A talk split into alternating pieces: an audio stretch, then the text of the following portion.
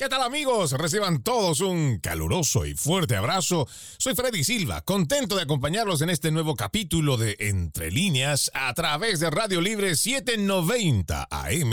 y también nos pueden escuchar por www.americanomedia.com www.americanomedia.com Recuerden que este 2023 usted y yo juntos le decimos no más fake news, no más noticias falsas para ello, le ofrecemos un portal donde estará muy bien informado, www.americanomedia.com y también lo invitamos a que descargue nuestra aplicación gratuita. Americano está disponible para los dispositivos de Apple y también de Android.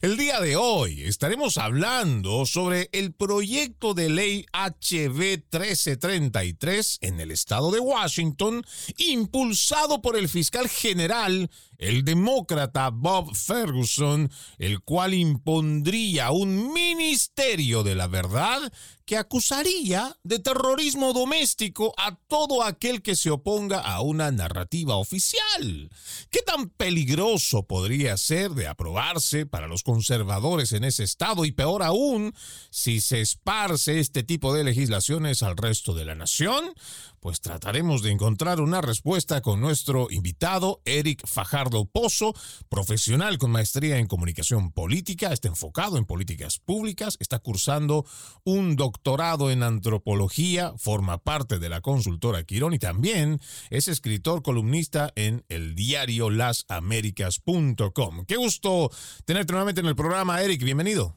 ¿Qué tal, Freddy? El gusto es todo mío de estar de vuelta. Bueno, este es un proyecto que me parece es bastante peligroso. Nosotros hemos extraído un documento que precisamente de la página oficial del estado de Washington. El que quiera verlo por su cuenta, por favor tenga la confianza de pedirnos o usted puede encontrar en lowfilesx.leg.wa.gov, le digo la página oficial, donde solamente cuenta con, bueno, el resumen cuenta con unas cuatro hojas, lo que a nosotros nos interesa leer. Y aquí, Eric, por lo menos en el primer párrafo, me parece importante que la gente sepa de qué estamos hablando. Dice, la Oficina Federal de Investigaciones, el FBI y el Departamento de Seguridad Nacional, DHS, utilizan el término extremismo violento interno para referirse a las amenazas de terrorismo interno bajo la ley federal.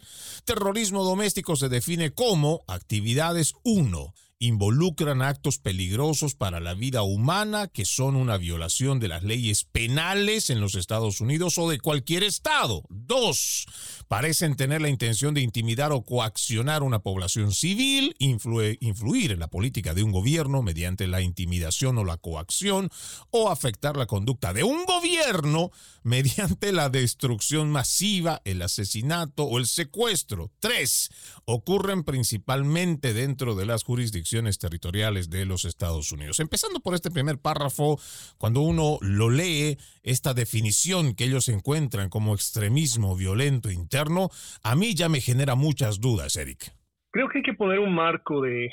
contexto a esta discusión, Freddy, empezando por decir que lo que yo veo no es una intención aislada de un fiscal de distrito, en este caso de un fiscal estatal general, Bob Ferguson, de tratar de introducir una legislación que viola de, por sí los derechos políticos, que viola la concepción del derecho a la libre expresión, el derecho del ciudadano a disentir de su gobierno, sino que esto es parte ya de un concierto de acciones. Este es ya un tercer, cuarto intento en lo que va de mi cálculo de eh, durante los últimos dos años funcionarios del actual gobierno introducir instituciones, legislación, oficinas o finalmente facilitar que el proceso de eh, la ley, el proceso del respeto a ciertas libertades sea violado a título de protegernos de la desinformación, en este caso de protegernos de eh, fuentes de terrorismo doméstico,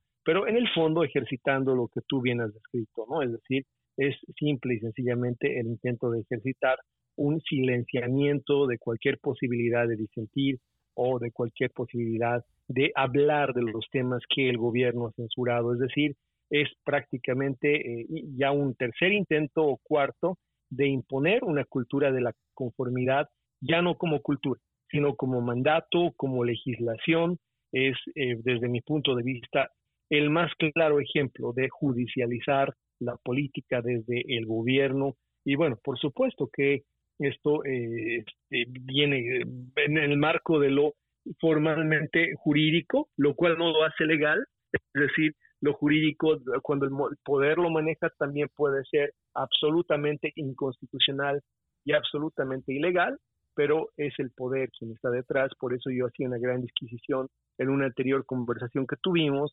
necesaria entre lo que es la justicia como cuerpo independiente de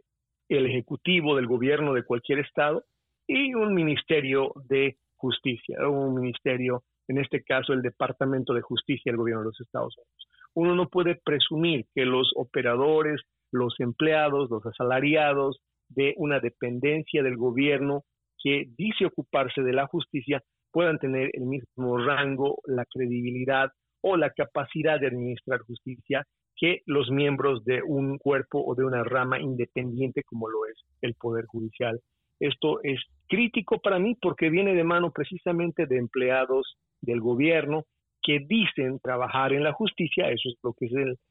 General Attorney Bob um, Ferguson, es un empleado del gobierno y no viene así de un juez ni de una autoridad judicial, ni finalmente de alguien independiente y carente de organización política. Ahora, en lo que sí coincido contigo, en esta primera parte, es que el proyecto de ley HB 1333 es sin duda eh, la encarnación de este nuevo intento, de esta nueva ofensiva. Ya habíamos conjurado una, recordarás tú, exactamente un año atrás, cuando intentaban crear el, el otro Ministerio de la Verdad bajo el nombre de este, eh, Comisión de, Gobernanza para la Desinformación en eh, seguramente el Ministerio del Interior o en el Departamento de Homeland and Security, ¿no? Hoy día no es noticia de, tampoco que ya pasó desapercibida, han intentado hacerlo días atrás, han recreado, digamos, esto desde el Ministerio de Exteriores, en este caso el Departamento de Estado, mientras don Anthony Blinken visitaba la India,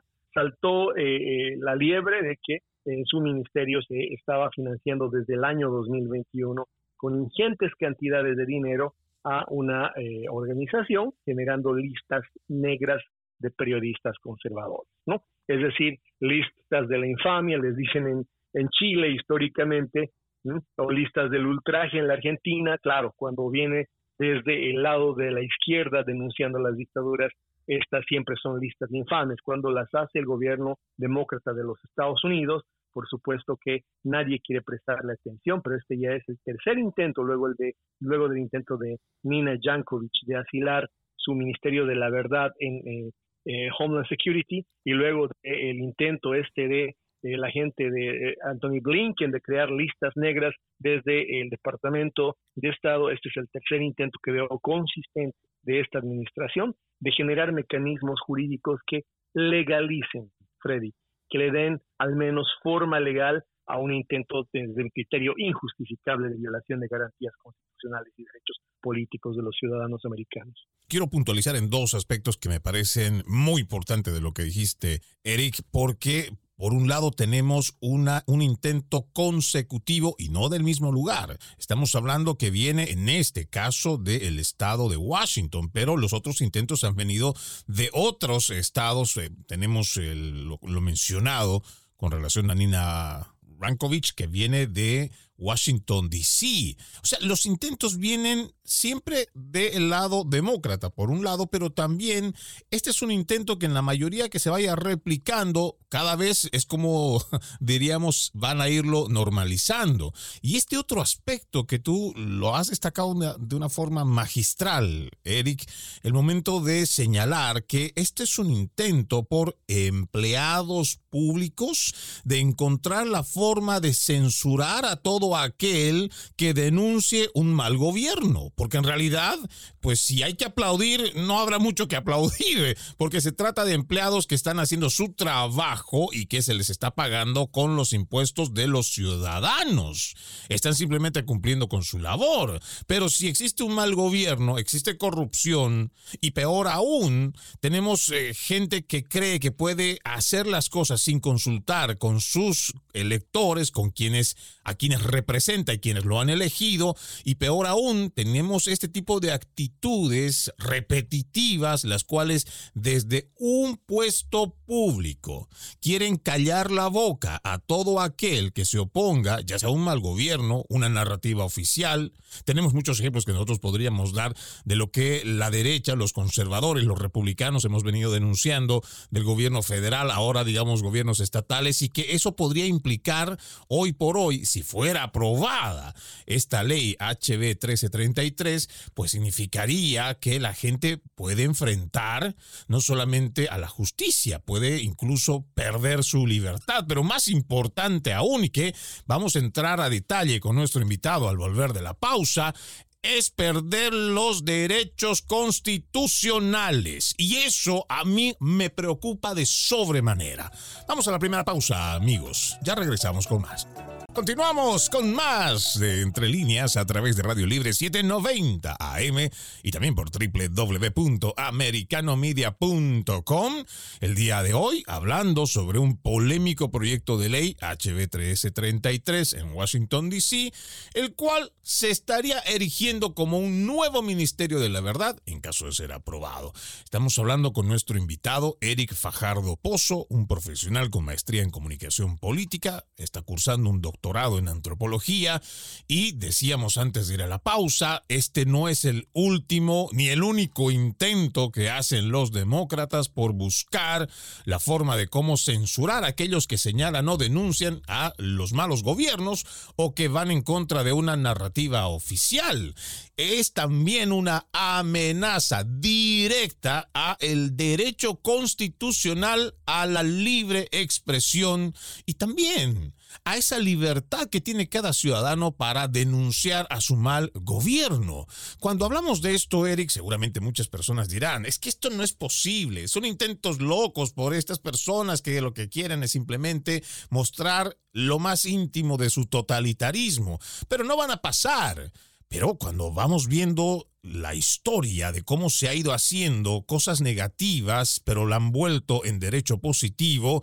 pues nos tiene que preocupar. Primero porque no es el primer intento. Segundo, que realmente estamos viendo cada vez más un avance en la censura y cómo están atropellando los derechos constitucionales, Eric. Bien, es importante lo que tú dices porque vale la pena repetirlo. Eh, recordamos todos entre el año 2021 y 2022 cuando estalló el escándalo de que Alejandro Mallorca se estaba dándole una oficina, asilando a la eh, colega de Georgetown, además conocida de todos nosotros, Nina Jankovic, para instalar ahí este Board of eh, Disinformation and Governance, ¿no? Que era básicamente un amalgamamiento de una oficina federal con fondos federales, lo que llaman grassroots los demócratas o en este caso movimientos sociales y tú sabes que por eso ellos entienden Black Lives Matter, Antifa, para el propósito de parar la desinformación. ¿Qué te dice a A mí me trae a la memoria los colectivos bolivarianos,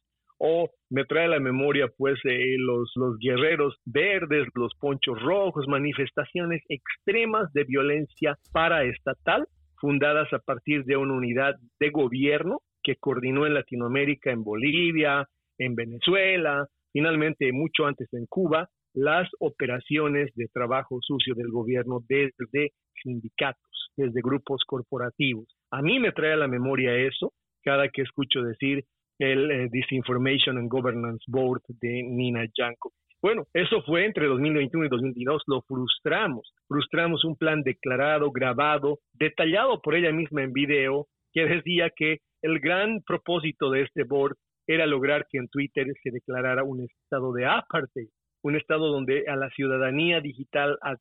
en este caso hacer un tuitero con el, clic de, reconocimiento oficial, implicaba pues actuar dentro de una lógica en la cual no fueses denunciado por estos mismos, por la versión digital de estos mismos colectivos o,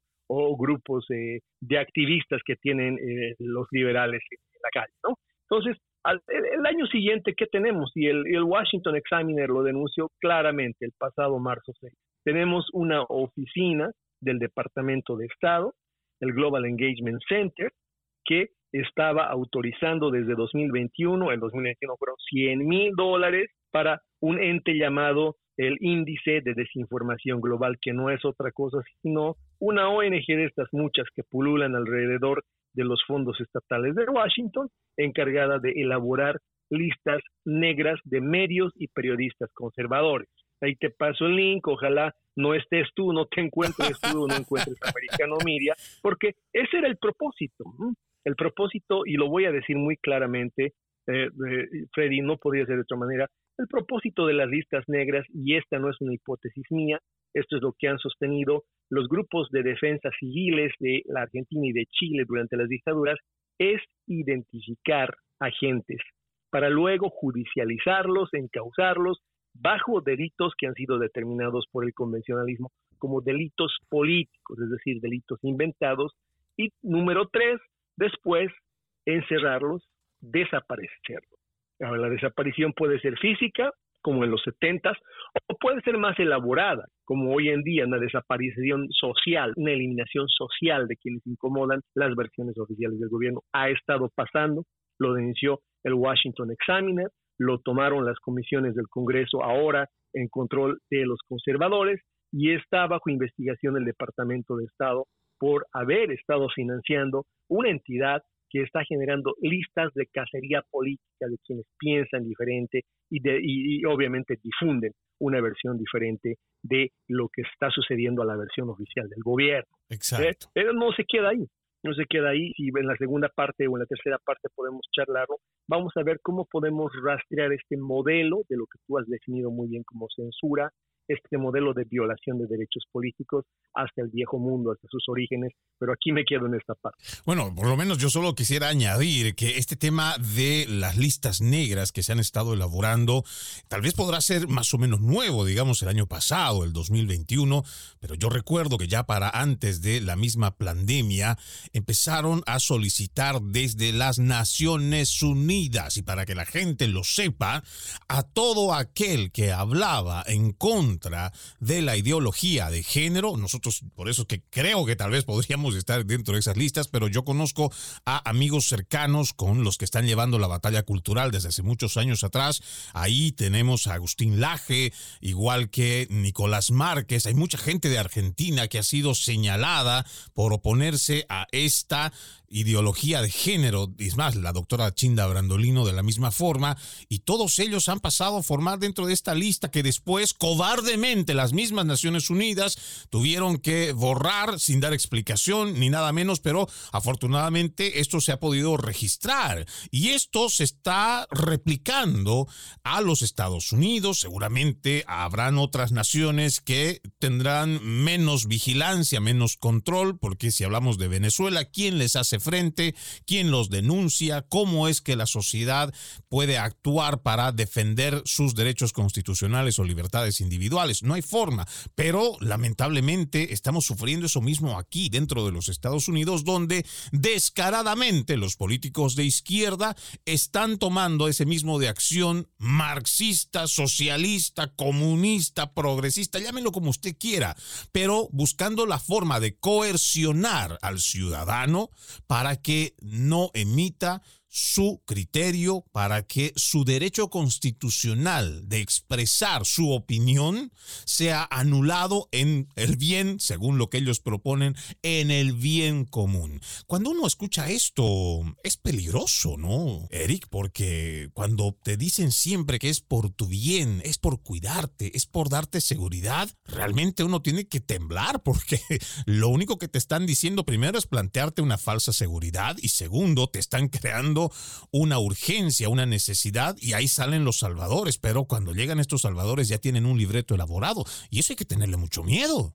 Por supuesto, y sobre todo quienes tenemos la experiencia de haber fugado, haber escapado de países tomados por la izquierda radical, de países que los mismos Estados Unidos después han determinado que eran países totalitarios, países donde no existía ya más democracia, tenemos la triste, el triste sinsabor de lograr ver estas, eh, llamémosle así, estas pistas, lograr ver estos indicios y, y, espantarnos, ¿no? Es ciertamente gravísimo. El otro día escuchaba, no sé si eres familiar con el libro La guerra contra Occidente, un, cómo sobrevivir a la era de la sin razón. El autor es, por supuesto, el celebradísimo, a la vez editor también del portal inglés Espectador, del portal eh, de, de, noticias Espectador, Douglas Murray. Douglas Murray decía con mucha claridad que estamos viviendo en una era en la que te das el lujo cuando estás en el poder y cuando eres parte de la estructura woke de censurar las obras de William Shakespeare, las obras de George Martin, sí, sí, eh, George Martin, el autor de Game of Thrones, ¿no? Eh, las obras de Tolkien como incitadoras al radicalismo de derecha. Acaba de pasar en los Estados Unidos, un par de, semanas atrás se reveló la noticia en, eh, El Espectador, en el, en el, diario El Espectador o en el portal El Espectador de, del Reino Unido, que se ha denunciado y está demostrado que ha habido una oficina del gobierno inglés una oficina del el gobierno británico encargada lo mismo a través de una third party, de una consultora, si tú quieres, o de una ONG, de elaborar una lista de todos los libros que generaban ideología de extrema derecha, así como lo escuchas. Parece absurdo, pero se elaboró una lista en la que estaban incluidos no, no solamente Tolkien, o, el, ya hablado George Martin. Eh, sí es Louis, Aldous Huxley, el autor de Mono o Esencia, tendrán sus razones. Es decir, todos aquellos que han escrito William Shakespeare, los que han hecho parte de la literatura universal, de repente un grupo de extremistas radicalizados, seguramente sin educación, bueno, pues puede ponerlos en una lista negra y perseguirlos como libros o como ideología de extrema derecha. Así de ridículo como suena, pero así de real también. Bueno, y con eso nosotros vamos a ir a una nueva pausa, amigos de Entre Líneas. Cada vez esto se pone no solamente más sabroso para analizar, sino también preocupante. Ya volvemos. Continuamos, continuamos con más de Entre Líneas a través de Radio Libre 790 AM. No se olviden que tenemos nuestra aplicación americano, es totalmente gratis y usted nos puede escuchar y ver a través de esta aplicación, descargándola y Recuerden que también está para Apple y Android. El día de hoy estamos hablando sobre este polémico proyecto de ley HB 1333 en el estado de Washington, impulsado por demócratas y que busca establecer un ministerio de la verdad que imponga la censura a todo aquel que se oponga a una narrativa oficial, por lo menos a nuestro entender. Para que usted tenga una idea de lo que estamos hablando,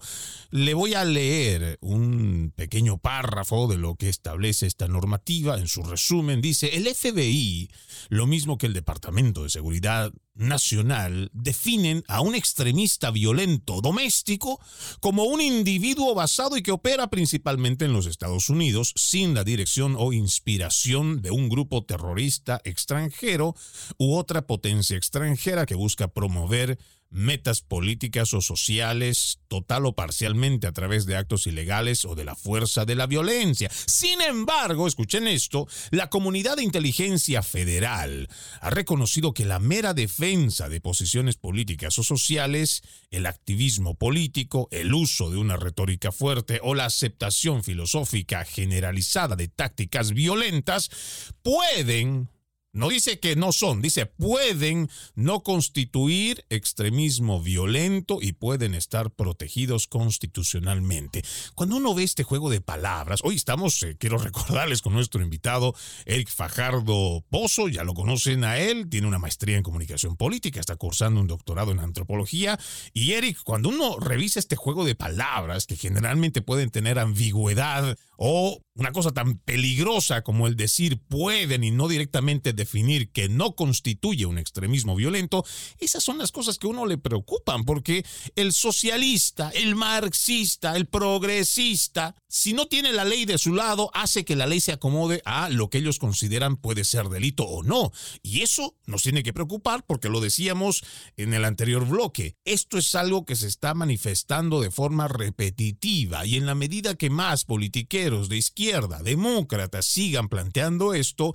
tarde que temprano lo van a terminar imponiendo si es que el pueblo en su mayoría no se levanta y hace la resistencia ciertamente hay que tener la capacidad de entender de que al principio es revolución cultural, así le llaman ellos, pero no cualquier revolución cultural, sino una como la que hizo Mao Zedong, ¿no? Es decir, una que trató de extirpar la religión budista y cualquier otra forma de religión de una cultura milenaria como la China, para imponer, por supuesto, la doctrina marxista-leninista maoísta, eh, una revolución cultural así como la has visto en Cuba o como la has visto en, Latinoamérica, en Venezuela o en Bolivia, que intenta imponer patrones primero desde lo que es una cultura oficial de la conformidad y después, y eso es lo más grave, cuando aterriza en instituciones, en institutos, en departamentos, en unidades del gobierno, convertir esa cultura de la conformidad en ley, convertirla en aparato de represión,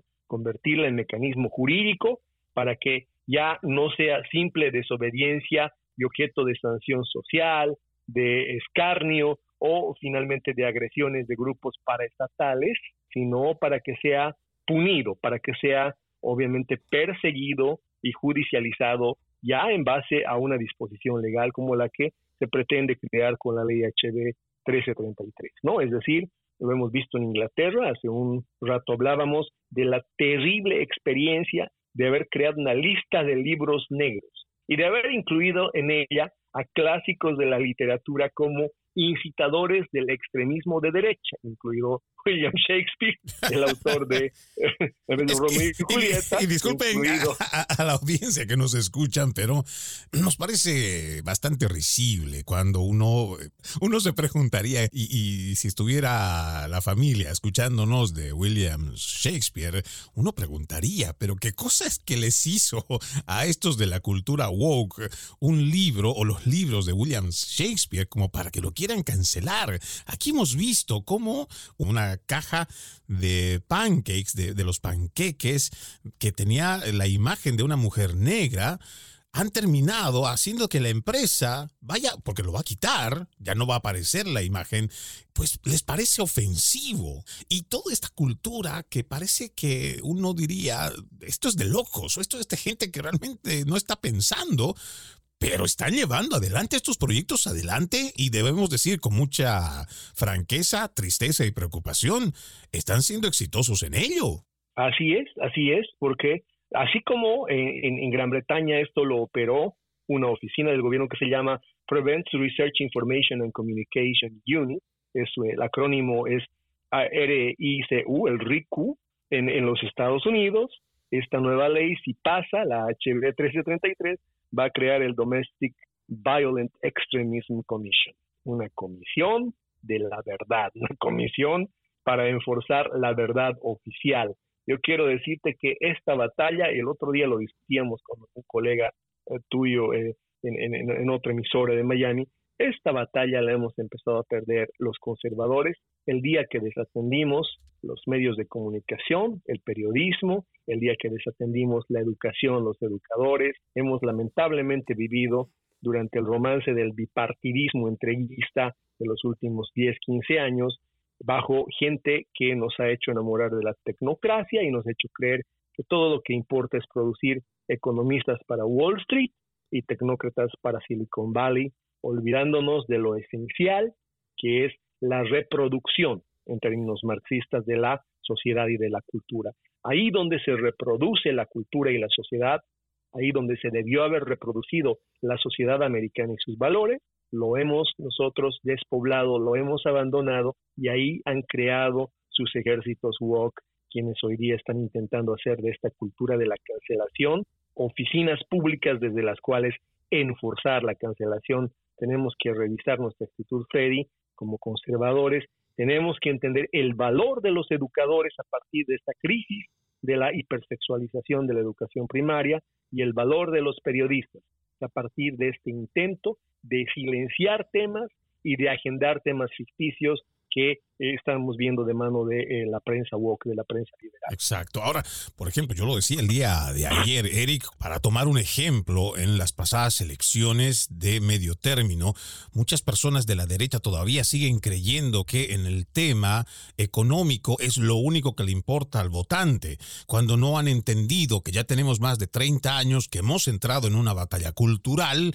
porque es la cultura la que se está moviendo, la cultura es la que está haciendo cambios y paradigmas y podemos ver el reflejo, aunque no es el factor único, pero podemos ver que incluso la gente, teniendo una economía tan mala, teniendo una inflación súper alta y además teniendo crisis de alimentos en la canasta básica de suministros, lo mismo que la crisis en la frontera, gente muriendo por fentanilo, aún así la gente siguió apostando por los demócratas, porque ellos están utilizando muy bien en la batalla cultural las herramientas que han logrado conquistar. Más del 80% está en el poder de la izquierda, de los progresistas, más del 80% de los medios tradicionales de comunicación están en, están en sus manos, más del 70%, yo me atrevería a decir igual, el 80%, si no es más, igual en las redes sociales. Por eso es que están avanzando sus políticas como ellos quieren, porque la gente cada vez está siendo convencida, la están lavando el cerebro, las están adoctrinando, porque el mensaje es progresista, el mensaje es repetitivo, es constante. En la escuela, lo escuchan igual, en la universidad, salen igual, están viendo Netflix, lo mismo que Hulu, cualquier otra plataforma digital. Tenemos igual a Hollywood que repite el mismo libreto que es totalmente woke, totalmente progresista. Y como lo marcas muy bien, Eric, esta es una batalla cultural que la hemos cedido y que hoy va a costar mucho recuperarlo, pero tenemos que hacer la lucha. Pero primero tenemos que identificar dónde está el problema, dónde hemos dejado esta batalla cultural estamos viendo ya los resultados de cómo no solo aquí en los Estados Unidos, lo mismo podríamos nosotros señalar en el resto de Latinoamérica. La derecha sigue pensando, o bueno, los que creen que son de derecha, pero que se identifican como tal, aunque no lo sean, pero siguen pensando que la parte económica es la única que sirve, cuando en realidad la izquierda está siendo bastante exitosa en el mensaje, por ejemplo, de volver el aborto un derecho de hablar de derechos de las personas, niños y adolescentes que pueden llegar hasta una clínica para que les den hormonización, o sea, hacerlos farmacodependientes de por vida o peor aún, ser sometidos a una cirugía irreversible. Pero lo han vendido de forma tan exitosa, aunque sabemos lo negativo que es, pero están ganando en esa batalla cultural porque están llegando con el mensaje a los padres, a los niños, los están confundiendo de una forma que lo están aceptando como bueno. Y sabemos que eso ha traído problemas muy graves. Hay naciones de las de primer mundo que han avanzado hace mucho con esas políticas de género, políticas trans, que están dando vuelta para atrás porque saben que han hecho daño a muchas personas, entre ellos niños, adolescentes. Y lamentablemente seguimos aceptando este mensaje progresista a través de los principales medios de comunicación, lo mismo que las redes sociales, y no nos damos cuenta que es ahí, en la cultura, donde debemos estar de pie y haciendo la resistencia. Vamos a una última pausa, amigos de Entre Líneas. Ya volvemos con más. Seguimos con más de Entre Líneas a través de Radio Libre 790 AM www.americanomedia.com. El día de hoy nos acompaña Eric Fajardo Pozo, un profesional con maestría en comunicación política, cursa un doctorado en antropología, analizando hoy con él el proyecto de ley HB 1333 del estado de Washington que estaría siendo promovido por los demócratas, los más radicales de la izquierda y que buscan censurar a todo aquel que señale a un mal gobierno o que simplemente quiera ir en contra de una narrativa oficial. Decías, Eric, antes de que nos vayamos a la pausa, que están además de todo lo, que significaría si se aprueba esta normativa, establecen una comisión. La Comisión de Extremismo Violento Doméstico, dice, va a estar dentro de la oficina del fiscal general para establecer un marco integral de salud pública y basado en la comunidad para responder a un extremismo violento doméstico.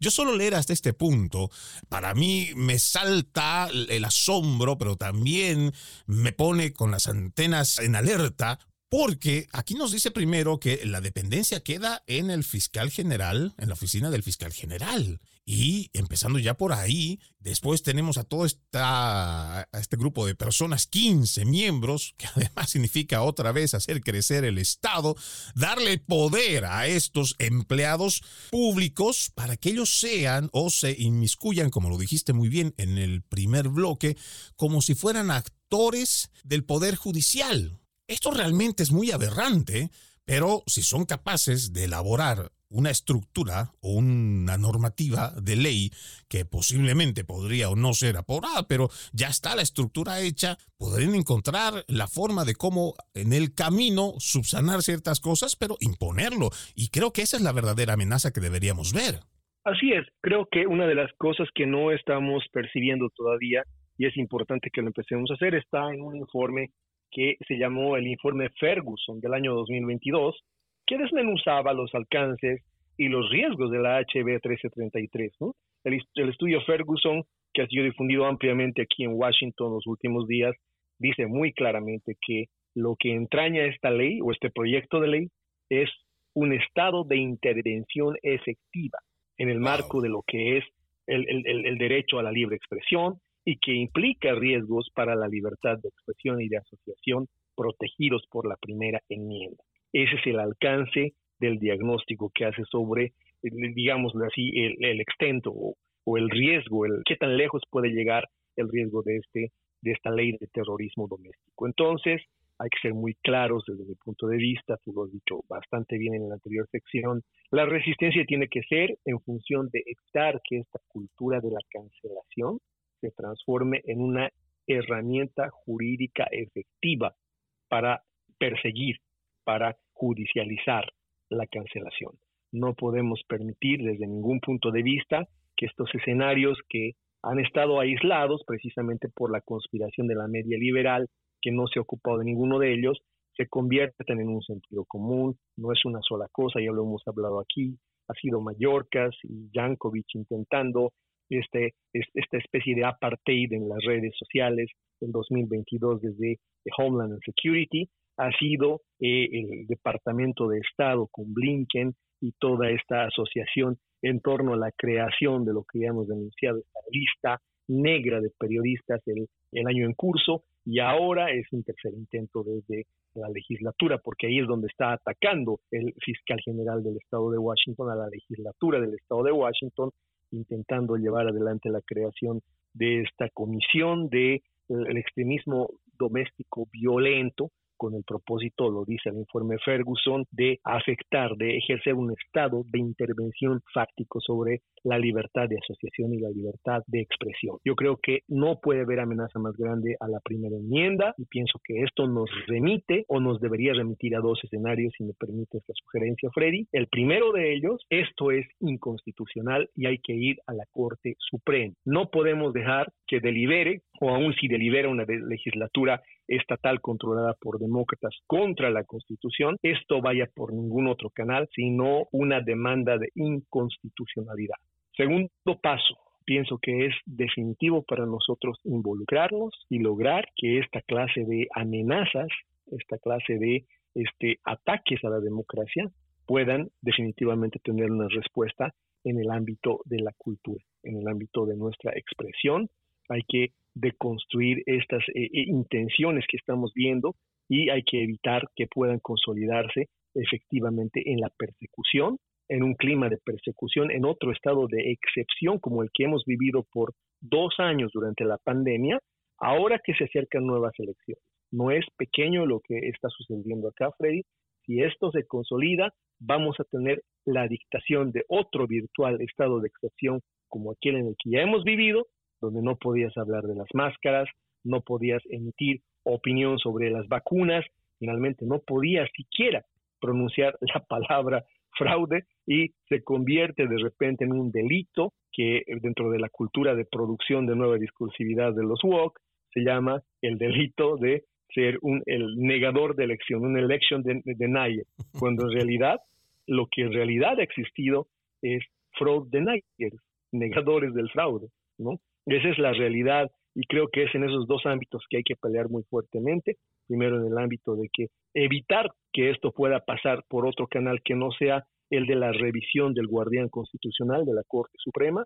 y el de lograr finalmente de que tengamos la posibilidad todos de discutir y de debatir esto en el ámbito público, en el ámbito de la gobernanza. Por ahí creo que va, y hay un tercer escenario que me atrevería a sugerir que hay que activarlo, aunque ciertamente hemos perdido en esta batalla de los aparatos hegemónicos también la posibilidad de vernos representados en él, es el convencionalismo. Freddy, la pregunta que yo lanzo es, ¿dónde está el convencionalismo en este momento? En un momento en el que en cualquier otro estado tendrías a la CIDH, a la Corte Interamericana, con los colmillos sobre la yugular de cualquier presidente, sea este Ortega, Morales, Maduro, que se hubiera atrevido a intentar semejante barbaridad, tendrías ya al Human Rights Watch, lo tendrías seguramente gritando a los cuatro vientos que acá se está intentando violar la libertad de expresión, que este proyecto de ley amenaza la primera enmienda a la libertad de expresión. Quisiera saber, cuando se trata de los Estados Unidos, dónde está el convencionalismo, dónde está todo ese andamiaje de ONGs que viven generando recursos y regenerando imagen en otros países en torno a la supuesta defensa de las libertades convencionales, de los derechos convencionales. ¿Dónde están los Estados Unidos? Es uno de los estados asociados a la CIDH asociados a la Sociedad de Naciones, a la Organización de Naciones eh, Unidas, a la Organización de Estados Americanos. Quiero saber dónde están esas instituciones hoy día cuando hay que garantizar que estas iniciativas vengan de Homeland Security, vengan del Departamento de Estado o vengan de un fiscal del Estado en, Nueva York o en, Washington, tengan que ser detenidas antes de que violen derechos humanos y derechos fundamentales. Wow, esa es una profunda reflexión, Eric. Ojalá la gente que nos está escuchando pueda asimilarlo, pueda realmente entenderlo, pero sobre todo empezar a tomar acción sobre estas propuestas que se vienen lanzando y que son de forma sistemática en distintos estados, en distintas, eh, podríamos igual decir, la capital de los Estados Unidos con distintos actores y esto nos podría dar a conocer. No somos de los que leemos el futuro pero sí podríamos decir que en la medida que sigan saliendo este tipo de personajes que creen que pueden estar por encima de la Constitución y que con algún tipo de artimaña política pueden ir metiendo este tipo de legislaciones o proyectos de ley como la que hemos ido hablando a lo largo de este programa, podrían avanzar más rápido de lo que nosotros pensamos, avasallando destruyendo nuestros derechos constitucionales. Quiero darte las gracias por estar con nosotros. Eric Fajardo Pozo, profesional con maestría en comunicación política, enfocado en políticas públicas, cursa un doctorado en antropología, forma parte de la consultora Quirón, también es escritor y columnista en el diario lasaméricas.com. Como siempre es un lujo contar con tu análisis. Muchas gracias, Eric. Eh, el agradecido estoy siempre yo contigo, estimado Freddy. Un gran abrazo y hasta siempre. Bueno, de esta forma vamos poniendo punto final a este capítulo de Entre Líneas. Soy Freddy Silva. Gracias por acompañarnos. Continúen con la programación de Radio Libre 790 AM y www.americanomedia.com. Buenas tardes. Permiso.